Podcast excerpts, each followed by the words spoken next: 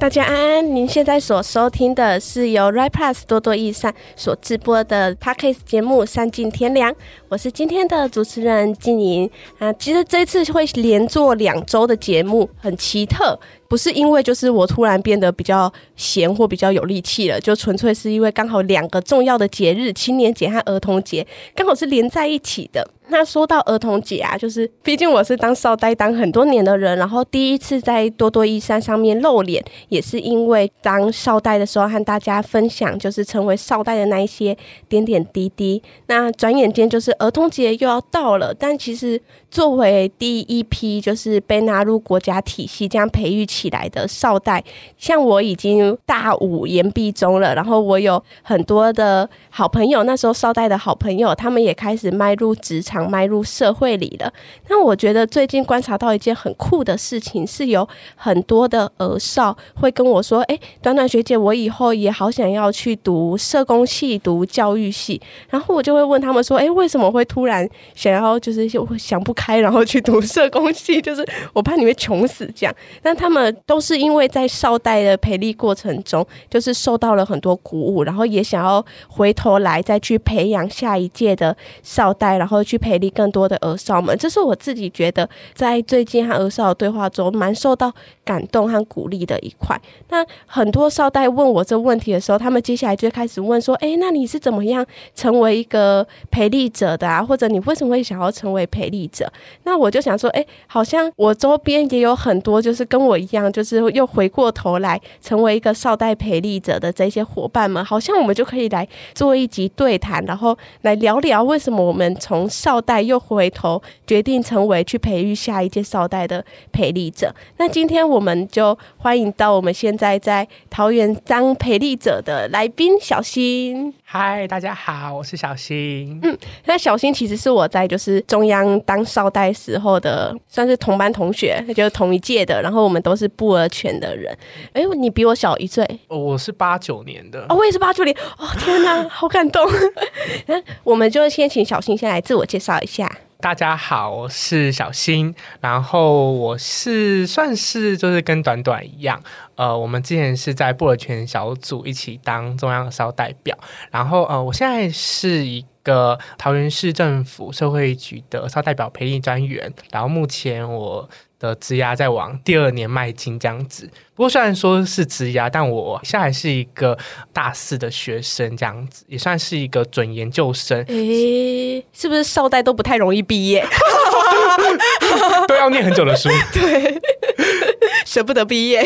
对，我觉得在学校里面，在校园里面当个学生是一个很幸福快乐的事情。嗯、对啊，我觉得就是现在算是做一个职涯的转变，从、嗯、一个被培力者转变成一个培力者这样子，大概是一个这样的背景。其实当第二年很久诶、欸，就是我在我自己现在在俄盟当承接中央少代的培力专案，然后我的年资也还没满一年，即将满一年而已。所以老实说，你比我资深诶、欸，就是其实是我才要叫你前辈才。天哪，你做了七年的俄少代表，然后哎，对耶，哎，对不对？但是你也当了四年的儿少代表，你也很久。天哪，你也没比我年轻多少。哦，对啊，那我其实就很好奇，就是像我那时候，我其实是。被俄盟找回去当陪礼者的，就那时候很荣幸的有遇到一个还蛮赏识我的长官们，然后他们就在那时候我当中央少代的时候，其实就一直有在观察我，然后后来就是我从中央少代毕业了之后，他们就邀请我一起回俄盟做培力相关的工作，然后我也是因为我真的好喜欢跟俄少相处的感觉，所以我就这样子回去了。那我也蛮好奇，你那时候是怎么样当上培力者的啊？哦。哦，我觉得这个就是刚刚静怡有讲到，你说你很喜欢跟俄少们相处的感觉，嗯、我觉得这个也很有感，就是啊，因为我自己是教育背景的，嗯、所以其实呃，怎么样引导，可以说孩子吗？或者说引导学生，嗯、可以让他们来去认识自己，然后找到自己。我觉得某种程度，这应该是我的一种志业吧，这样子。嗯、对对对。然后刚刚静有说到，哎，你有贵人相，就是有人看到你身上的特质，嗯、对。然后我觉得我自己也是。是刚好有被一个呃那个时候算是我们的承办人，我们的社工师，哎、嗯嗯，然后他也是一直在观察我，对，我觉得我们都默默的有人在推我们，真的哎，而且就是我觉得这一些就是前辈的这些陪力者，对我们来说真的很重要。就是我一路不管是从地方少带一直到中央少带，其实都遇到很多就是对我很有帮助的陪力者，然后让我现在能够更有。自信和勇气，然后又站回这条路上。那，我也很好奇，就是像我那时候，儿盟邀请我要回国当陪力者的时候，然后我那时候纯粹就只是觉得，嗯，我很喜欢跟少代相处的感觉。我觉得在做这份工作的时候，就我甚至没有。在做一份工作的感觉，我纯粹就是抱持着一种我很喜欢这件事情，所以我去投入的这样子的感觉，然后就去参与了。然后另一方面也觉得，像是生活中会有很多的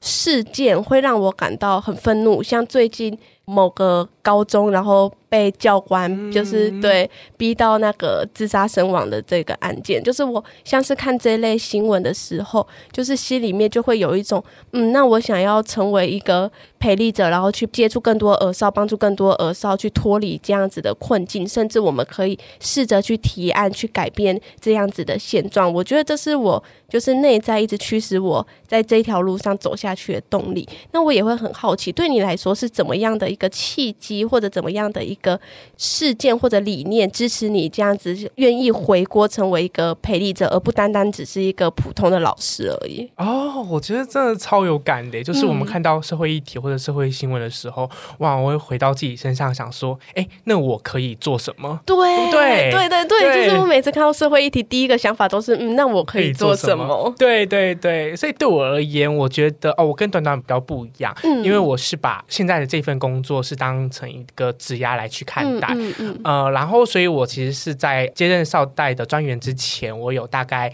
一年半两年的学生助理、行政助理的工作经验。嗯然后在之前过去有一些公共参与，比如说我有曾经在国教署的青少资，然后跟短短一样在中央儿少代表，嗯、然后等等等等的这一些，甚至还有体制外 NGO 的参与经验，嗯嗯、所以我算是作为把过去的这些经验，再加上一些哇要处理好多行政啊，或者是可能各种繁琐事情的这些能力嘛，嗯嗯、带带到了少代的培力上面，所以对我来讲，我那个时候会成为一个培力者，多多少。少，我是想要把它跟我的生涯做一个结合的，如同前面所讲到的，因为我本来自己心中就有一些算是生命原动力吧，嗯，驱使我想要、啊、生命原动力这个词。哇！我第一次接触，但觉得他好像说的很有、很有、很有一番哲学意味，这样子。对啊，就是因为我觉得，在我成长历程当中，嗯，嗯，我觉得我跟就是想要成为社工师，或者跟短短一样，嗯、可能现在是在社工领域服务比较不一样。我自己是对可能公共事务，甚至是政治这一方面会比较感兴趣的。嗯嗯、对，包括我研究所要去念政政治所了，这样子。太好了。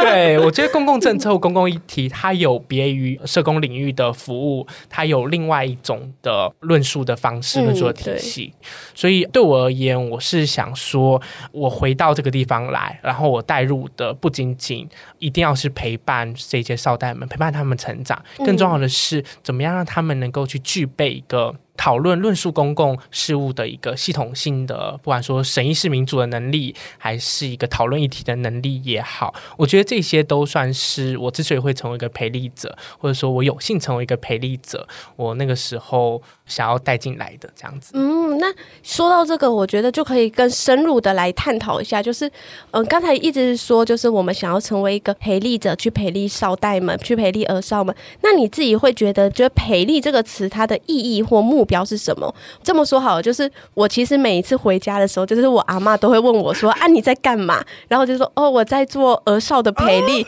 然后我阿妈就问：“哈，培力起下？” 就然后我后来就说：“哦，我在做儿少的。”陪伴，然后帮他们上上课，这样。哎、欸，你回答很好哎、欸。然后我回答完就觉得，嗯，好像这个内涵又不太对，然后好像想要多说什么，然后可是我想要多说什么时候，我阿妈就去煮菜了。所以就我会今天刚好有机会，就会还蛮想要聊聊，就是你自己会怎么样定义“培力”这个词啊？嗯，我觉得很重要的一个点是，就是其实刚刚短短你有提到说，嗯、可能你要告诉他培力什么的那个对象是你的阿妈，对，所以你有一个非常生动，然后说。陪伴儿少啊，就是跟他帮他们上上课这样子。我我觉得非常好，对、欸、你有抓到那个 TA 他们的特质这样子。对，因为其实我大概从去年我刚接这一份工作的时候，嗯、我的爸爸妈妈，然后我身边的朋友，他们也会问我说：“哎、欸，你具体这一份工作你是在做什么？”这样子。嗯嗯嗯、然后我就在说，我的职称是桃园市政府社会局儿少代表培力专员。嗯嗯嗯，这个要怎么说文解字会比较好呢？对，我觉得这一题比家人问我说社工是什么还难。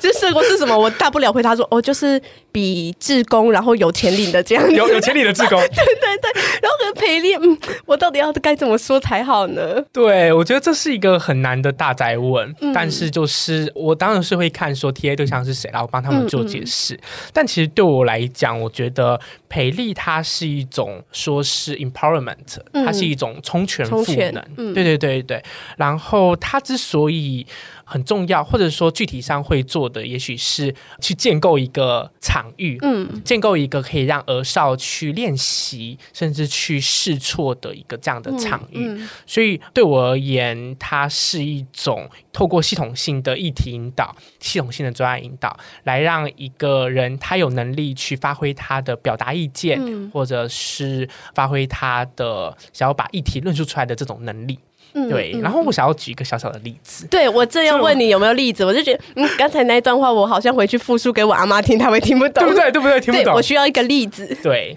呃，我觉得我在陪练过程中有遇到一个少代，他真的给我觉得他很像那个时候的我。他很像在高中的时候懵懂无知，然后一腔热血投入到少代海洋的那个舞。嗯、就是他一开始其实也是可能呃，然后讲话结结巴巴，嗯、然后也是有点不敢发言，嗯、甚至有点不知道大家到底在讨论什么。对。可是就是那个时候，我就邀请他，请他来帮我做一个小小的专案，之所以会是专案，是因为我们在桃园培力其实都是用，我是把它引入一些可能商管思维，然后可以透过专案的方式来让少代跟我们团队伙伴可以来去解决一个一个专案。嗯、然后那个少代他帮我处理的那个专案，也许就是要去主持，或者说是要去设计一些活动。那个是桃园的国际儿童人权日这样的活动，嗯、然后可能包含说一些美术设计呀，或者是一些活动关卡设计这样子。我那个时候就先透过，也许是示范一次，或者是说，哎，先演练过一次，让他知道了哦，原来从一个专案开始到一个专案的完成，要有这些历程，之后再一点一点的算是呃，让他去尝试的试试看。所以它有点像是一种引导的过程，而透过这样子引导过程，可以来去具备说，哎，我确实有这样的实作能力。如果是放在一体讨论的话，也一样啊。一开始的时候，也许哎，大家都可能哇，好多想法，好多知识，好多东西想要丢出来，哎，可是如果没有系统性的带领，比如说，哎，我们现在之所以要讨论这个议题。呃，是因为什么样的原因？没有这样子的目标去设定的话，那其实讨论不出东西。嗯，没错。所以，对，我觉得陪练很重要的是把那个架构给设立好。对，嗯嗯。嗯，所以，我觉得用更白话的例子讲，就是要怎么样去创造一个在一张白纸之上去画一些框架，嗯、可是那些框架它是可以拿橡皮擦擦掉的啊。有这样有没有稍微有点画面感？有有有有有。对。这蛮好的一个形容哎，对，就是想象拿一张白纸，就好像每次某一个教育家说的，就每个人都是一张白纸，嗯、然后培力的话，就是先在上面用试着用铅笔画一些东西。然后，哎、嗯，大家可以在这个框架里面去填上自己喜欢的色彩，去填上自己喜欢的图片。嗯嗯嗯、可是，当我们今天也许把那个底稿、把那个框线擦掉之后，其实还有好多好多广阔的领域可以去探索、去尝试。而我们已经在这个框架里面具备了书写、去绘画这一些图片的能力。哎，我觉得在这个比喻中，我 get 到一个对我很重要的词是铅笔，耶，就是反而不是那个框线，我 get 到的反而是铅笔，就是因为我自己在做培力的过程中，就是很多时候就会有点犹豫，说，哎，我如果太早给他们定了一些框线的话，会不会就反而他们没有限缩空间了？然后，所以我一开始在带领团队的时候，大部分都是就是在旁边默默的，就真的只是陪伴，然后说啊，你们好棒这样子，可是。就觉得这样子好像很多时候会没有一个很明确的效率，然后或者是大家好像也会不太知道现在想要干嘛，然后有一些伙伴就在这个不确定的环境下，反而会更不敢参与或者发言。然后我那时候就会很犹豫，说：“哎，我好像。”不得不做一个框线，可是我又很害怕自己去指引他们。比如说，我们现在就是要讨论哪一个部分，然后发表什么样的言论的时候，然后就会觉得啊，我这样会不会又是限缩了他们的这种自主性，然后让他们反而这样子去自主去学习的空间变少了？那我刚才看你一直点头同意，是不是你也有遇到一样的情形？我觉得超级同意，嗯，因为我觉得在陪练的过程当中，很多时候会变成说，哎。我们到底要不要去介入？要不要去插手？对对对，对，要不要去就是深入我们的手，然后帮他们完成去解决一些专案？嗯、但嗯、呃，我觉得我看到的是，我们要有一些算是规则，或者是说有一些架构，可那些架构它一定要是活的，甚至是说我们要怎么样去当一个引导者。嗯，可能透过一些话语，或是丢出一些不是那么样，就叫你一定要这么做，而是用建议、用邀请、用哎、嗯，你可以尝试看看这么做的一些词汇来去建构说，哎，少代们来去练习这些行为。嗯，对，我觉得这个这样子的议题，好像是不管是在儿少培力，或者我们之前有访谈过安置机构的培力者，嗯、我觉得好像都是会同样遇到这样子的一个。困难和犹豫的，但是我觉得刚才有一个很好的方向，是我们可以试着用邀请或者询问的这样子的一个方式去稍带互动，然后再去慢慢的去一点一点修改我们的那一个边界。那我相信，当我们互相彼此磨合久了，我觉得就会有一个比较有默契的存在。话又说回来，就是因为小新他是桃园人嘛，嗯、然后桃园其实之前应该都是你们是政府自己承办的吗？还是外包给其他厂商？刚才说到四年的时候代表，嗯，对，我自己前面两年是桃园市政府自己办的，嗯，然后到了第四届的时候，就是我后面那两年是由台少盟来去委办的这样子。嗯，因为高雄我们刚好相反，就是我们前面是承包给外面的厂商，然后就是我们一开始承包给外面的厂商。就发现，就是那个厂商不一定是呃少专业的，或者不一定是社工教育等等背景的，然后他们可能会用比较不一样的观点，然后去和儿少做互动。然后那时候我们的局处就可能觉得这样子的品质好像比较难以控制，然后外包给外面的厂商会有一些。彼此之间的摩擦，所以后来他们就收回来，就是高雄现在就是自己承办，然后自己承办的，我觉得有一个好处是，就是社工他是在地的社工，然后一直陪伴着这个团队，这样子一直走过，大概也有七八九十年这样。那么久？对，因为高雄少代很，久然后就现在承接的这个社工，刚好就是我那时候第一届少代进去的时候他就在了，所以我觉得他对于整个地方的整个掌握度是很够的，然后。包括我相信每一个地方都有一些地方不同的文化，包括我们地方的各个局处的习惯，然后地方招募少代的这个习惯是什么？我觉得他们都能更好的有一个掌握。那我就很好奇，就是对你来说，桃园它有一个。自己的呃，从少代长出来的像你们这样子的一个团队，再回国去做培力者，你觉得他们对于少代的帮助或者这个重要性在哪里？我有一个想要先提的，就是刚刚短短你有提到的，就是你们是因为先承包给呃外面，的厂商，嗯，然后我想要先分享一下我之前在当少代时候的经历，这样子。其实我们第三届的时候，原本一开始哦也是承包给外面的公司，嗯嗯，结果那个时候我我。印象超级深刻，我那时候好像是刚上任，可能第一个礼拜，那个承包外面的公司就安排了我一些任务，这样子。嗯嗯、后来，哎，我利用上课时间啊，利用很多时间把那个任务完成之后，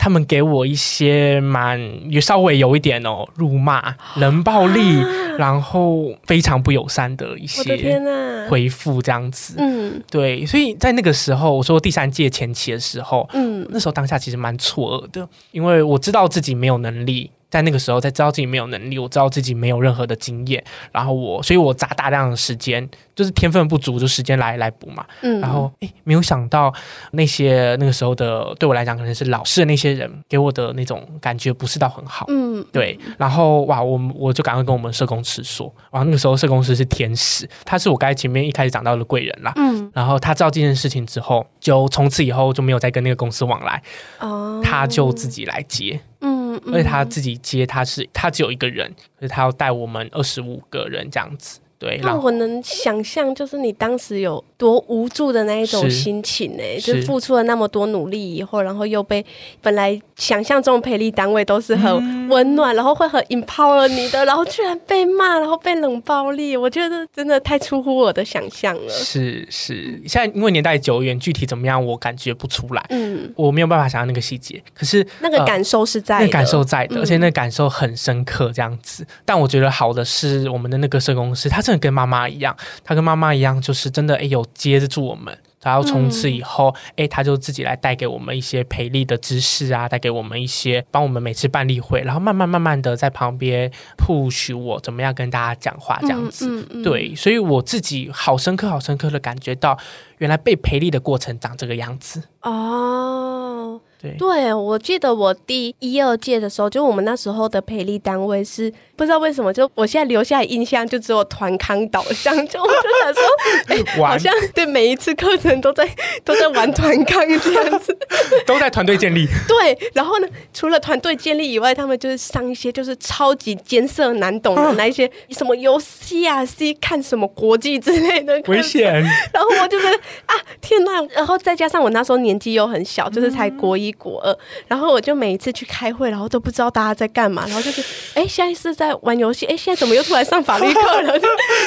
我觉得，对，交由外面的单位，他们可能不是很了解儿少代表是什么，然后就这样子承接，然后再加上我知道台湾很多县市其实资源是很少的，他们可能。也没有什么样的选择能，去选厂商，所以就只好给了一些可能品质非常落差的一些厂商，这样。对对对，还有一个很大的原因，我觉得是这个儿少代表机制，或者说整个培力机制，它应该算蛮，它那个还没有很成熟，还没有到很完善，所以我觉得至少到现在啦，对我而言，我觉得它都还是在处于一个可以创新，嗯、或者说可以在里面加入很多各领域的思维的一个地方。我我这么说不。不知道好不好了，因为这原本是这个领域的专业，但我觉得他作为一个公民培力，儿少培力作为一个公民培力，他可以融入各种领域、各行各业的专业。嗯，如如果我再说回刚刚前面的问题，对，我就是想问，就是对于桃园来说，你们觉得要有一个自己的培力团队的重要点在哪里？我觉得两个，一个是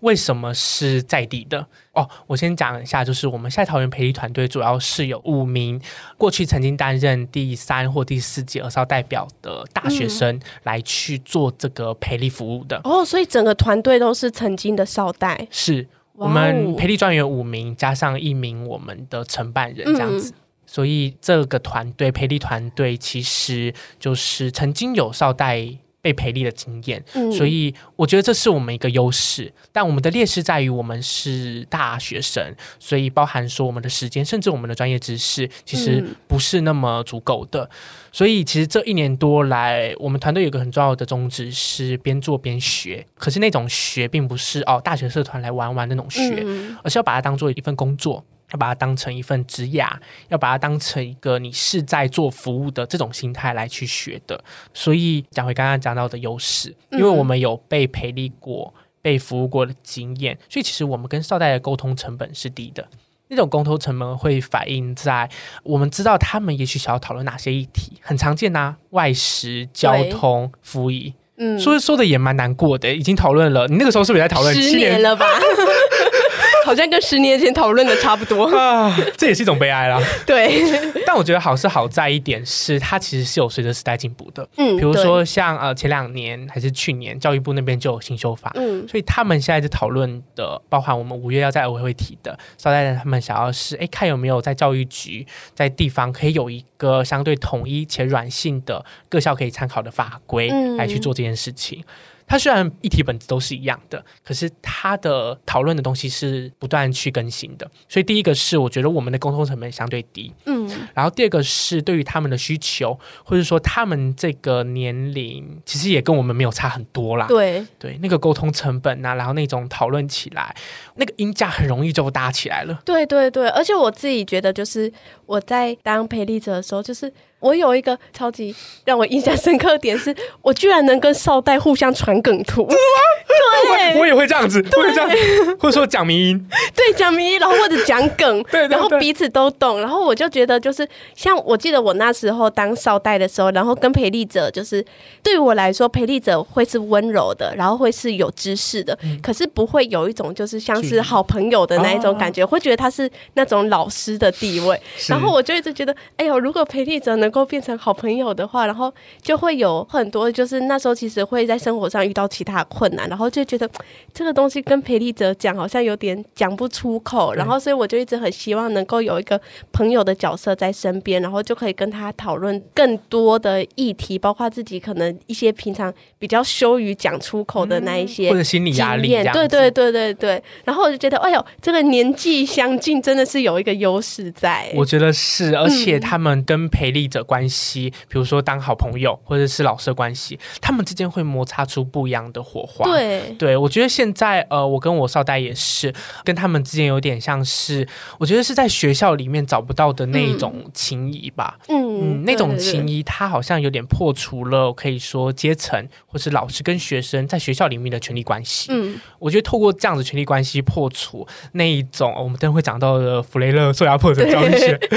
那一种引导式的教学或那种对话更容易产生出来，因为在学校里面太多囤积了。对对对，太多太多不敢跟大人讲的话了。对，对，对，对，然后那种表意权其实完全没有办法，很难在学校的场域里面实践。对对，所以对我而言，这个培力团队他。虽然年轻，虽然跟可能其他县市他们有好多年的社工经验不一样，嗯、可是对我们来讲，因为我们有这样子年轻，或者说这样子贴近少代需求的一个团队、一个年龄层、一个知识，所以我们才有办法创造一个我觉得有别于学校，或者说有别于呃其他场域的一个相对安全、温暖、舒适、友善的这样一个地方。嗯、透过这样的地方成型，我们之间的对话，我们之间的引导，我们之间的培。力，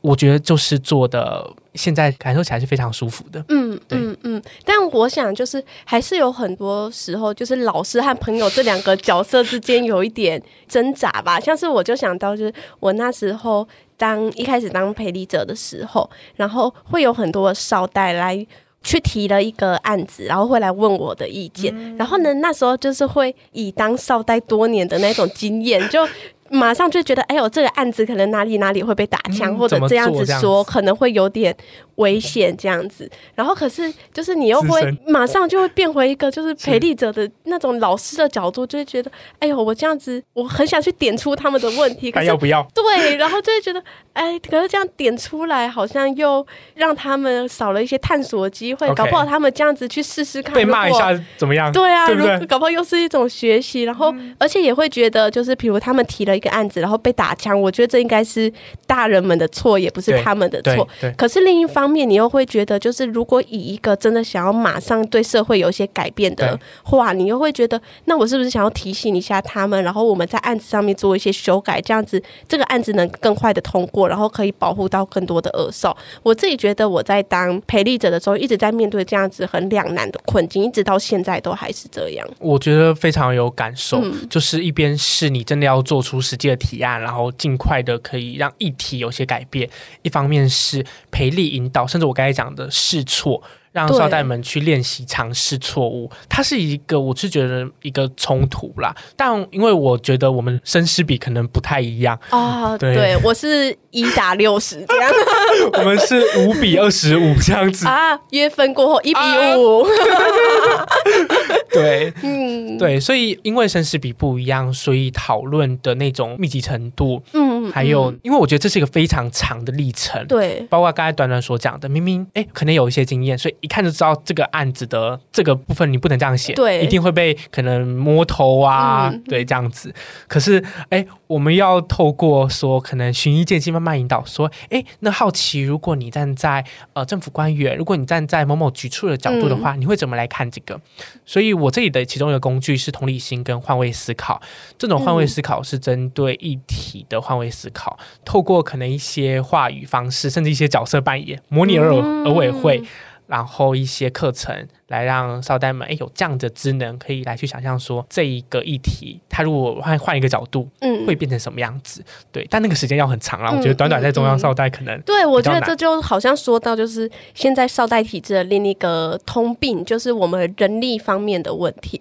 因为像我在中央的时候，我一个。人是要，就是我之前是大概面对中央有六十几个少，然后现在就算我们是，我们有多补足一个社工了，然后我们是两个人，但是一个人还是要一打三十，就是我觉得很多时候我们在这样子很繁重，尤其是前面很多时候光是要开一个会，前面的行政作业就会占掉大概八九十趴的时间，对，真的。就是光他们订便当，然后。找讲师，交通费核销，还有住宿，住宿费核销，住宿登记，住宿审核，就前面那一些就非常多发票要年。对，然后后来到后面，就是我觉得有时候就会在时间还有人力的那个压迫下，有时候就不得不以一些很暴力的方式去拆解整个会议的。过程或者议题，或者有少代可能想要跟我讨论说，他觉得这个体制上面还有什么地方可以再精进之类的。可是有时候就真的是忙到我们奔命了，对，然后没时间，或者那时候就会觉得，啊，我们就先求有再求好，对对对，对，有时候就会突然冒出一个感觉。然后我有一天就是自己在洗澡的时候，我就突然想到，就是以前我一开始当少代的时候，然后面对少代还有很多残缺的地方的这个体制的时候，就是我那时候。对，试图的想要去讲对，或者至少说，我觉得哪里哪里对我们是比较不友善的。可是那时候就是往往会被官员就是说啊，我们先求有再求好。然后我骑到一半，我想到这件事情的时候，我其实自己就当下觉得很错愕，然后又有点内疚，就是我就会觉得、oh. 啊，我怎么变成以前那一种就是讨厌的大人了？可是就是成当一个陪力者的时候，又不得不。被逼到这样子的绝境的时候，然后我在其中其实有很多的内疚和自责在的，好有同感，好有同感。啊、天啊，你也有同感吗？我遇到的问题是我们的开会时间的问题。嗯、对，如果现在是桃园的儿少，你有听到这个的话，对你快转三十秒，快快快转三十秒，也不用快转，你可以直接听。就我觉得我当陪力者最。嗯我觉得我一开始上手前两三个月最大的问题就是我们内部的沟通，嗯，因为我们会觉得说这样子对少代比较好，可是这样子会太花时间，对，我们实务上没有办法这样子，嗯，可是对少代来讲，比如说他们在例会时间的选择上面，我们一开始就是啊，真的很抱歉，就是我们一开始可能先呃选了几个，看了大家的也许是断考的时间啊，嗯，然后选了一个也许最合适的时间，可是其实后来就会有少代跟我们反映说，no no，这个时间你怎么没有跟让我们选？呃对对，你没有让我们选呐、啊，然后后来好，我们真的让少代选，可是这样又会发生一个问题，我们在筹备的人力、筹备的时间，可能上次例会跟下次例会的时间只隔两个礼拜，我们没有筹备的时间，嗯、或者是说我们要请讲师，我们有好多订便当，我们有各种行政作业，真的要当陪力者，或者说要当这种行政的，我可以说是助理的角色嘛，嗯嗯，嗯，才会知道说原来有那么多繁复。繁杂或者说琐碎的事情，他真的没有办法完全贴合少代的需求。对，对不起，是我们努力不够。真的，而且我自己觉得另一个会让我觉得很挫折的点是在跟政府沟通的时候，就我们那时候像是我们在安排我们的会议时间的时候，有时候那个会议是政府官员必须出席的，然后官员就会说啊，这个时间他不行，这个时间他不行。会议选择时间，对，就是我们在中央也是会遇到这样子的问题，然后我觉得。就是在做培力的时候，有察觉到自己很常会因为这些事情，就是可能看起来很小，但是我觉得正是因为我们经历过少代这个身份，所以很明白，就是自己在那个当下被讲这些话的时候，自己有什么样的感受。你们的痛苦我们懂。对，所以我觉得又会反过来更自责，可是自己又，我们还是想要做一些改变的。对，对对，请大家给我们一点时间。对，我们只能一直循序渐进，一直慢慢的去推。嗯。嗯，那刚才就是在很久很久很久以前，就是先要倒带一下，就是我们刚才其实有讲到了一个关键字，它是一本书，叫做《受压迫者教育学》。然后这本书是不是对于你作为少代培力这份工作有很大的影响？是因为呃，我刚才有讲到，对我而言，这份工作它它完全不是个社团，它不是一个可能来。做一个生涯的跳板，对我而言，它是一份实实在在真实的职涯。嗯，所以其实我花了很多时间再去建构我的内在历程。因为透过这样内在历程的建立，我才可以知道我要到什么地方，以及我要带着这一群儿少伙伴到什么样的地方。所以对我而言，就是刚才静怡提到的《受压迫者教育学》这本书，它其实里面就是在讲说，我们现在的教育其实它很常是一种囤积式的教育。嗯、老师们在台上不断的讲，不断的讲，不断的讲，可是学生在底下，哎，其实因为他没有对话，没有输出，嗯、所以导致说。哎，好像知识都不断的被囤积在脑袋里面了，嗯、对，所以我有透过对话，我有透过把大家脑袋中的知识引导出来，我有透过这样子的，它算是一种。充权赋能的方式，才有可能诶，让这个公民社会可以更加的多元，然后大家才更勇敢发挥他的、嗯、对儿少来讲是儿少表意权。嗯，对，嗯嗯，所以我其实一直在努力的，或者说我的理想的培力方式吧，嗯、它其实是一种非常多的对话，非常多的互动。陪力者或者跟被陪力者，我们应该是要站在同一个平面之上的，嗯、而这个平面其实存在着我们非常。多大家想要讨论的议题，这平面存在着我们之间是比较没有距离、是没有隔阂的这样一个讨论跟对话形式。对，所以呃，对我而言，它其实也是一种教育啦。然后它也是一种，如果是用社会压迫者教育学的话来讲，它是一种人性化的历程，它是一种对话学。所以我也在透过这样子的历程探索，其实现在也是在想说，可以把这个儿少培力怎么样给它扩大，也许扩大到不同的场域，扩大到不同的地方去。因为我觉得儿少培力它其实是一种公民培力。嗯，我们虽然是在培力儿少，但他们会长成未来的公民。可是现在我所看到的，我可以说公民社会那种讨论的量能，或者是说，我觉得身边大部分人其实不愿意去讨论，不愿意去。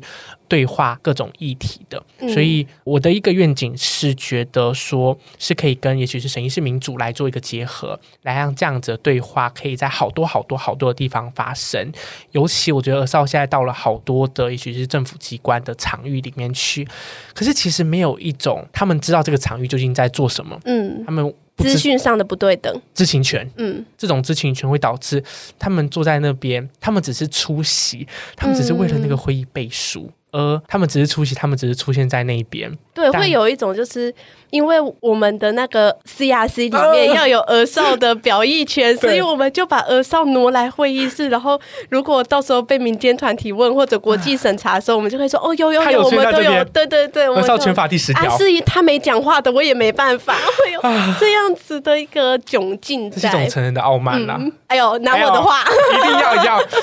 去到每个场合都要领用一下。光浩黄静怡二零二零这样子，这是成人的傲慢啊！会议资料那么难，然后你在讨论的议题那么专业。你先政府机关想要融入和少的声音很好，这个应该要。对，但是现在只有机制，现在只有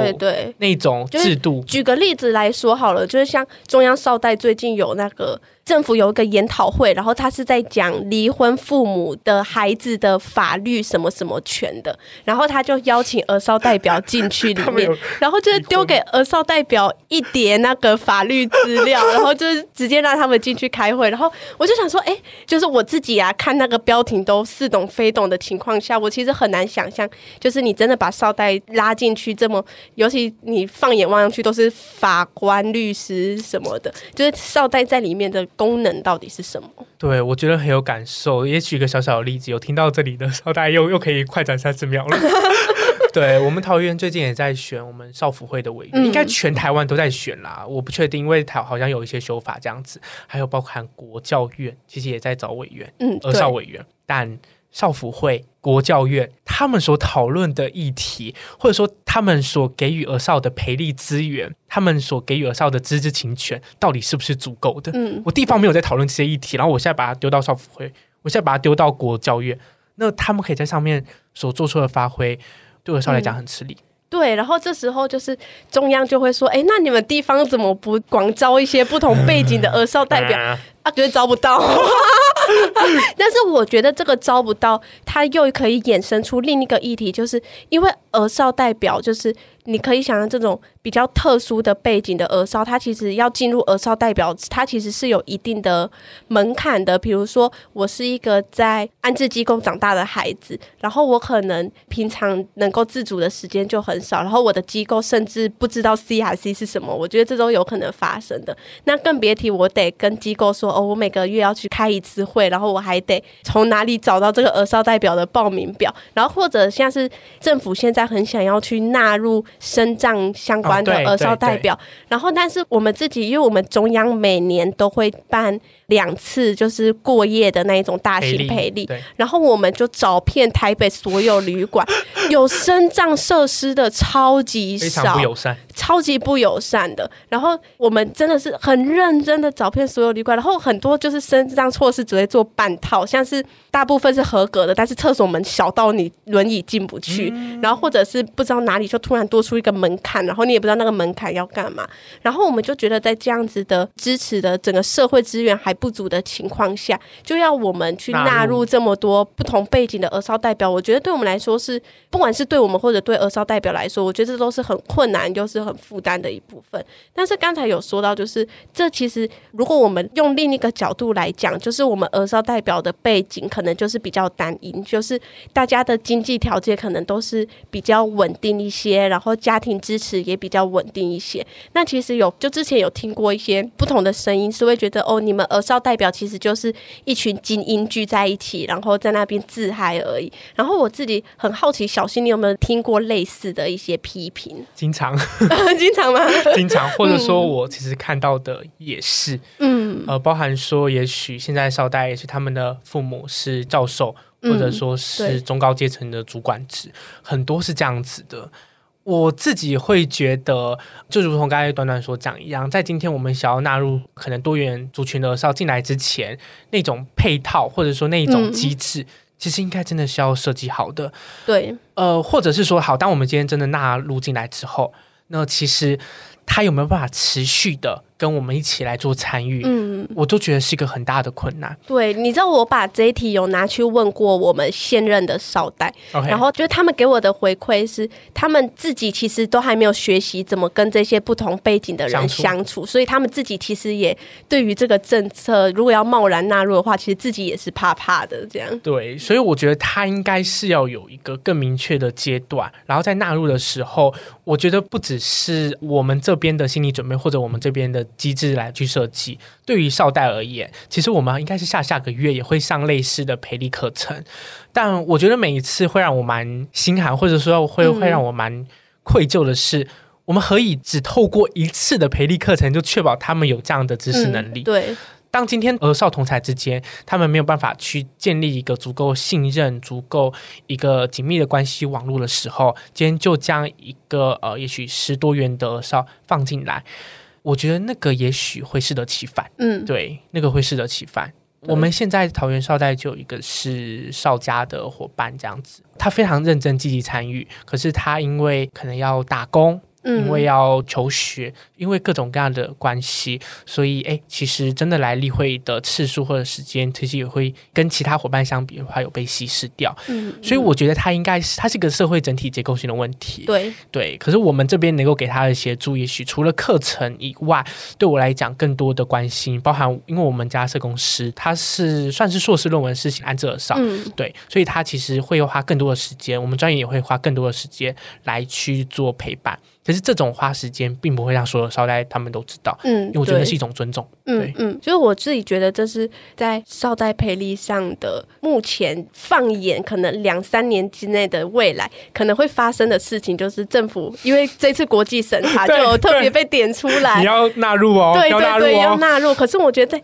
整个配套机制和社会氛围。这么残缺的情况下，要贸然纳入，我自己觉得对于我们或少代来说，其实都是一个非常伤的一种政策。那刚才有讲到，就是少代的整体结构，其实因为之前我录的几集节目，大概都是在鼓励大家，就是跟大家说当少代的一个美好光明面。哎、对，这个、然后就是要先讲好的，再讲坏的嘛。这一集我们也谈了很多，就是是在少代里面可能还是有缺漏，需要大家一起努力的地方。那我其实也会很好奇，就是你自己在做培力工作的时候，有没有遇到什么让你现在马上一说培力，你就会想起来的一些故事？我们听到这里的桃园少代可能要快 快转三分钟左右了。我桃园少代想说这一集我只听了开头和结尾而已，内容都不知道。好，我们应该是没有那么到说真的太深刻的挫折啦。嗯，因为我觉得这一整个工作历程当中。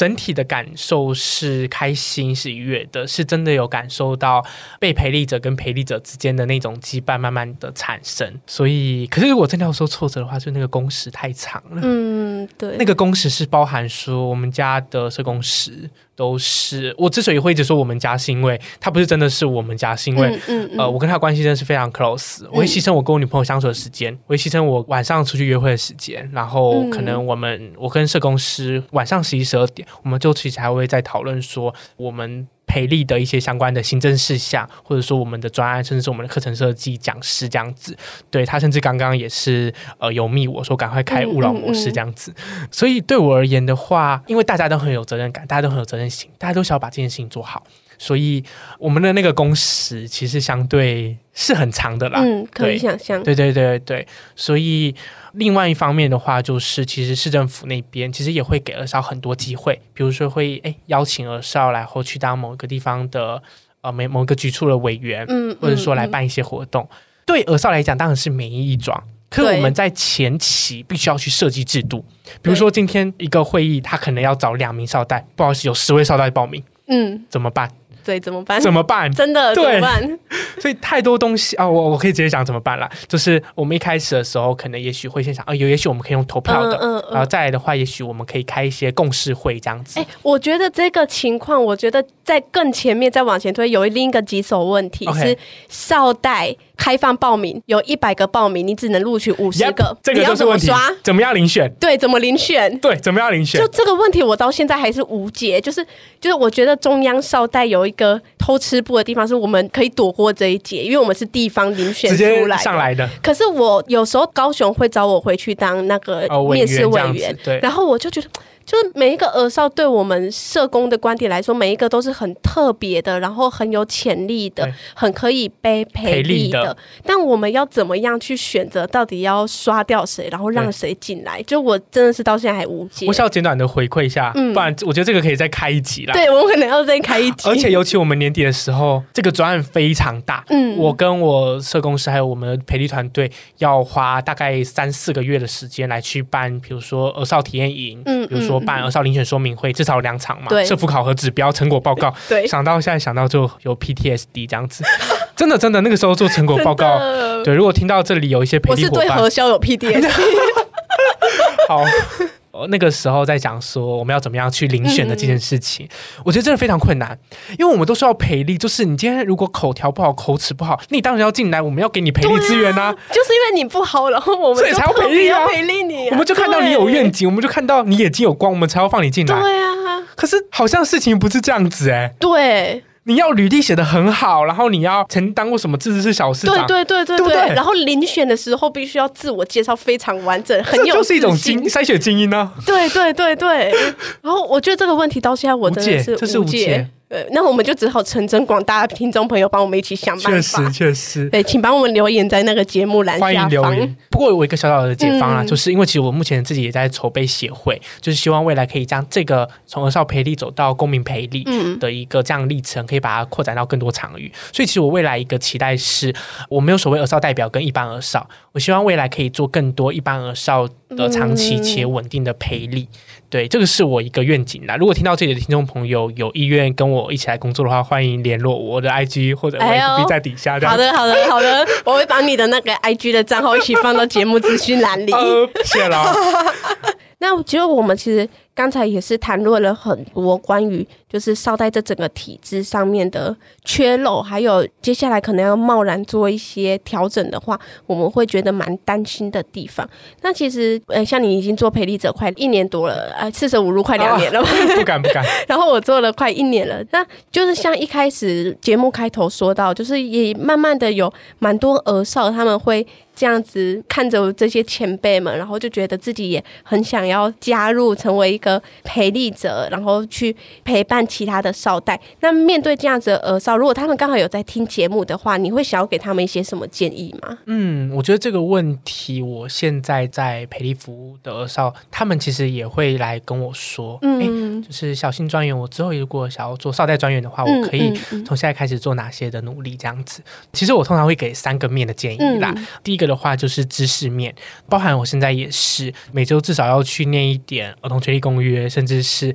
我觉得一些蛮多的书籍，嗯，或者是之前善木出版的那个儿少表意权的那本书，对，如果听众朋友有兴趣的话，可以上网查这样子。我觉得都是给我们培力工作者一个很好的一个参考读物，嗯，就是在知识面上面的话，要去熟读，要怎么样去提供培力服务这样子的一个知识，以及儿少们会关注的公共议题有哪些。就是要有一个可能相对系统性的脉络。嗯，当你在提供培力的服务的时候，都会呃有办法透过旁敲侧击的方式来去给他们引导。所以第一个部分是知识面，第二个部分的话是情谊面。呃，那个情谊的话，大概就是在培力的过程当中，因为其实很多行政的事情，也很多要去服务耳少的事情。嗯所以这个过程当中需要非常多的沟通，需要非常多的讨论，嗯、甚至有很多因为资讯不对等所造成的一些误会。误会哎呀，对，还是静音懂这种误会它，它呃，我们不会希望它演变成冲突。是当他一不小心演变成冲突，或者说当因为某一方的资讯不对等的时候，所以造成的一些不是那么友善。的时刻，比如说在会议上面，也许发生一些不是那么友善的时刻，会让你有点觉得紧张。Yes，那些灵机一变，或者说那一种、嗯、有没有办法透过找寻自身是个什么样的人，然后把自己心中也许是一股温暖、真诚、坚定，或者是一种想要给予他人协助、关爱的这种能量，把它散发出来。所以是情意面的部分，肯定要先去探索自己。第三个部分同样也是要探索自己的是生涯面，呃，因为如同我最前面讲到的，它是一份职涯，它是一份工作，它不是一个社团，它不是一个你来这里的俱乐部。对于培力者而言，要把它当做一个严肃的工作来看。当然，在培力的过程中，也许是轻松的，也许是愉快友善的。可是因为这是一份工作，所以更要去界定自己说未来想要做什么，以至于说你未来想要透过专员来去达到什么样的生涯目标。包含说，我现在在地方桃园儿少代表，其实我也邀请了一群儿少们，他们来筹备我们的例会上面的一些活动，嗯、透过课程设计，透过他们在讨论例会的各个环节，来让他们可以来去了解说，哦，原来例会是这样子筹备的，知识面补足了，然后自己也真的曾经有实习见习过了，那其实更可以对自己到底热不热爱这份事情，想不想做这份事情，有一个真切的这种画面感。所以一个结论的话，就是如果想要成为培力者的话，那是真的是邀请除了儿少代表公共议题以外，多多去各个你所喜欢的场域去实习、去探索自己。像我在当专员之前，我其实过程当中也是在 TFT 为台湾儿教教育基金会有做实习服务，然后现在目前也在。其他的科技公司来做协会的行销实习这样子，所以对我来讲，我也是在一个不断学习实践的过程当中。嗯嗯嗯，因为像我觉得我们这一集节目跟以往以少代为中心的节目很不同的是，我们比较多去谈论现在少代的体制到底哪里也还有缺漏，然后我们看到了什么问题，可以做什么样的努力？但我想，就像前面所说的，少代这个目前的体制下面，其实人力是很不足的。这个人力并不只是就是普通的数几个人头的那个人力，它包括是怎么样去做一个有品质的这个陪伴、这个服务的那一种人力。所以我觉得很需要的是这些可能有想要成为陪力者的这些少代们，他们一起加入以后，我们可以一起做出什么样的努力，然后去改变前面的看到的这一些缺漏或者做的不是那么完美的地方。我觉得这都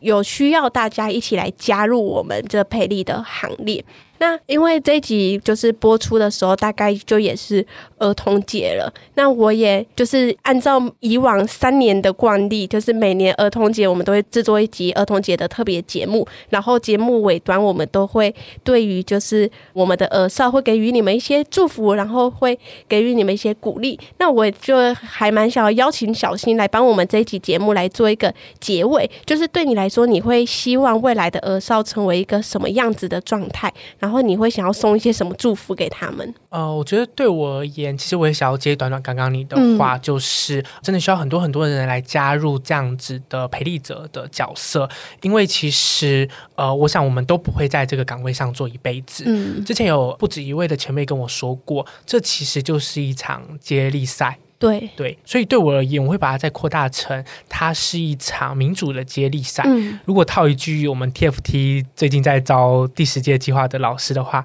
它是一场属于所有人的大队接力。民主是属于所有人的大队接力，嗯，我们不断不断的在这个赛道上面去奔跑。一个时代会有一个时代的使命，所以邀请听到这里的 听众朋友，或者是听到自己的儿儿少，相信自己，珍惜自己。相信自己的聪明，相信自己的善良，因为聪明是种天赋，善良是种选择。嗯、我但愿也是呃，希望每个人都可以保持自己的真诚，保持自己的善良，用自己的真诚，用自己的善良来去影响每一个生命。就像我跟静莹作为一个陪力者，嗯、我们也是在用生命影响生命。嗯。那我们节目最后就非常谢谢小新刚才给我们的祝福，那也祝大家儿童节快乐！不管你是不是儿童，但我们都可以一起来帮我们台湾的儿少一起来营造一个更美好的未来。那就下周二再见喽，拜拜，拜拜。